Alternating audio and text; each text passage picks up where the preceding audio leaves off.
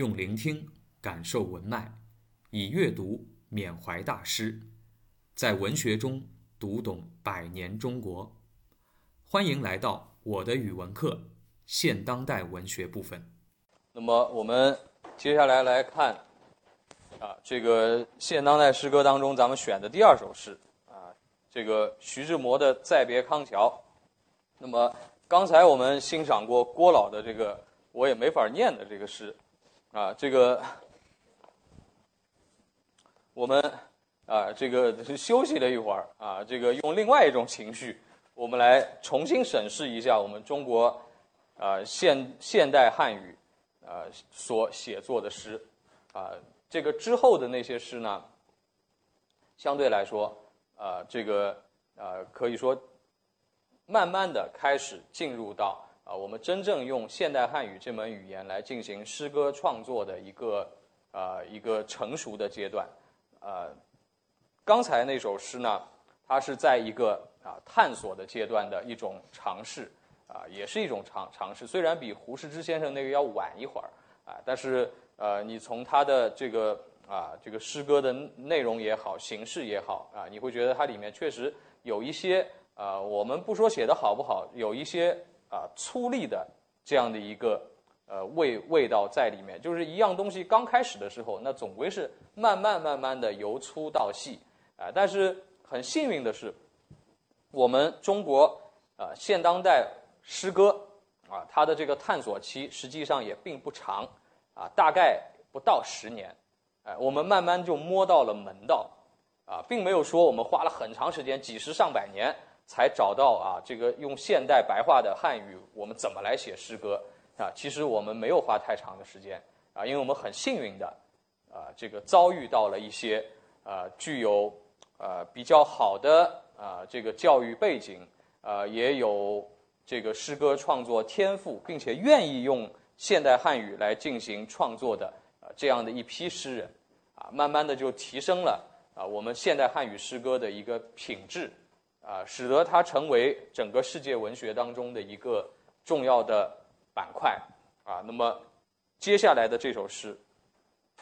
是大概到现在为止啊，在中国现当代诗歌不长的一百年的时间当中，呃，应该说被人拿出来啊，在不同场合进行朗诵的啊，这个频次，如果不是最多的，那肯定也是最多的之一。啊，徐志摩的《再别康桥》，我相信，呃，在这个几十年来啊，无论是建国以前还是建国以后啊，这个几十年来啊，除了一些特殊的历历史阶段以外，在绝大多数的时代当中，如果我们要举办一个呃诗歌朗诵的活动啊，或者诗歌朗诵的比赛，呃，或者是一些啊这个综合性的文艺演出当中，如果要出现诗歌朗诵节目的话。啊，我相信《再别康桥》这首诗的出现率是非常之高的。啊，甚至于有有时候我们会发现，如果我们要举办一个诗歌朗诵比赛，如果不提前打好招呼的话，我们会发现很多选手选的都是这首诗，啊，然后我们如果啊去当评委的话，就会一遍一遍一遍的被这首诗洗脑，啊，会听到很多很多的啊不同的人的啊这个演绎，包括我们现在啊我们这个有一些节目当中。啊，有一些我们国家的一些呃，这个呃非常好的啊这种声音啊，不管是播音员也好，主持人也好，演员也好，如果要让他们选一首诗来朗诵的话，呃，也很多人会选徐志摩的《再别康桥》，啊，这就说明这首啊这首现代汉语诗歌的地位啊，以及在当代中国人心目当中的啊它的一个重要的价值啊，那么。我们先来认识一下他的作者，啊，徐志摩啊。那么，徐志摩，他的啊这个所处的时代啊，跟刚才这个郭老实际上也差不多啊。他比啊郭沫若先生要小四岁啊，也是十九世纪的九零后啊。这个一八九六年生啊。那么，他是浙江海宁县人，离我们这儿不远啊，海宁皮革城。啊，是吧？就离离我们这儿还是很近的，属于属于嘉兴市，啊，这个呃，它这个地方啊，也可以说是地灵人杰啊。浙江海宁还出过一位重要的文学家啊，不止一位，应该说是一家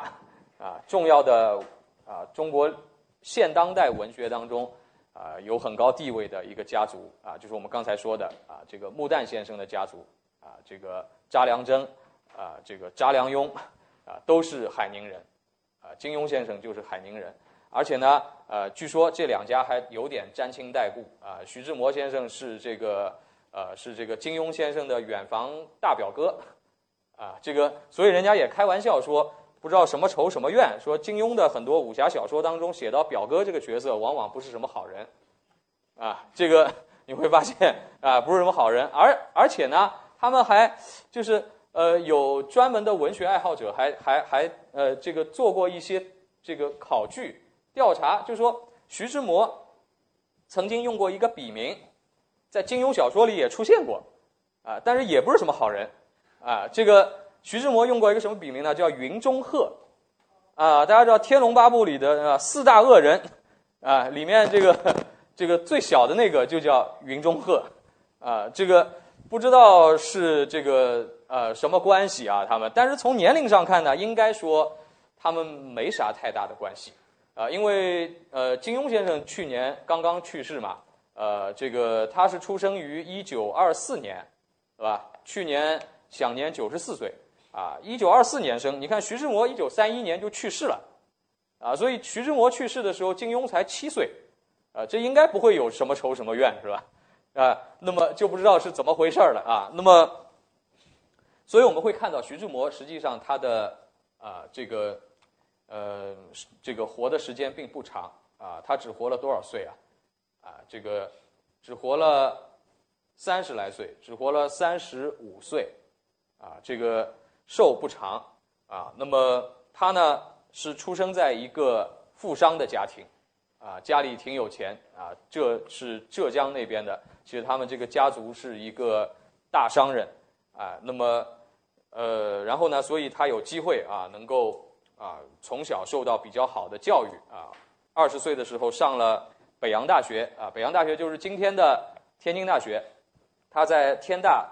学习啊，后来呢又啊转到了北大啊，当然没过多久啊，他他的学习经历很奇怪，经常是没有学完就转学了啊，所以到一八年的时候呢，他又去了美国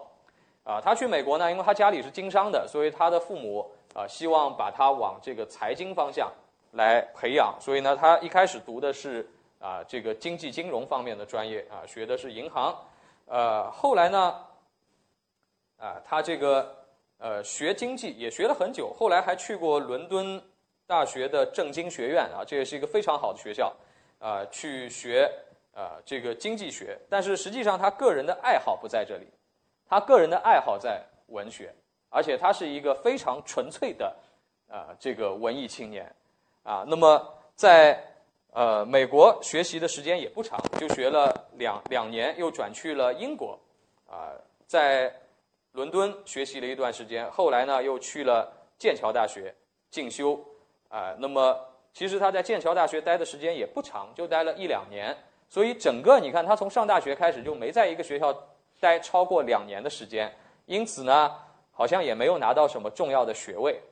呃，这个跟他的个人的气质和性格是有关系的。他不是那种非常呃坐得住、能够踏踏实实搞学术研究的学者啊。他是一个诗人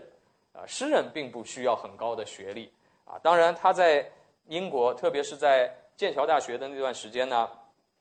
对他这一生的影响是很大的啊。包括诞生了这首诗啊。那么后来呢啊，他在英国的这段时间啊，受到英国艺术的很多的影响。啊，那么就开始啊，成为一个职业的文学家啊，职业的诗人，就不再去呃做这个经济金融方面的发展了啊。那么回国以后呢，他在啊这个北大啊，在光华大学、大夏大学都教过书啊。光华大学、大夏大学现在都没有了啊，这两个学校后来合并了。合并完了以后呢，解放以后，这个学校呃就在。其实离咱们这儿也不远，是咱们上海一挺好的学校，就是华华东师范大学，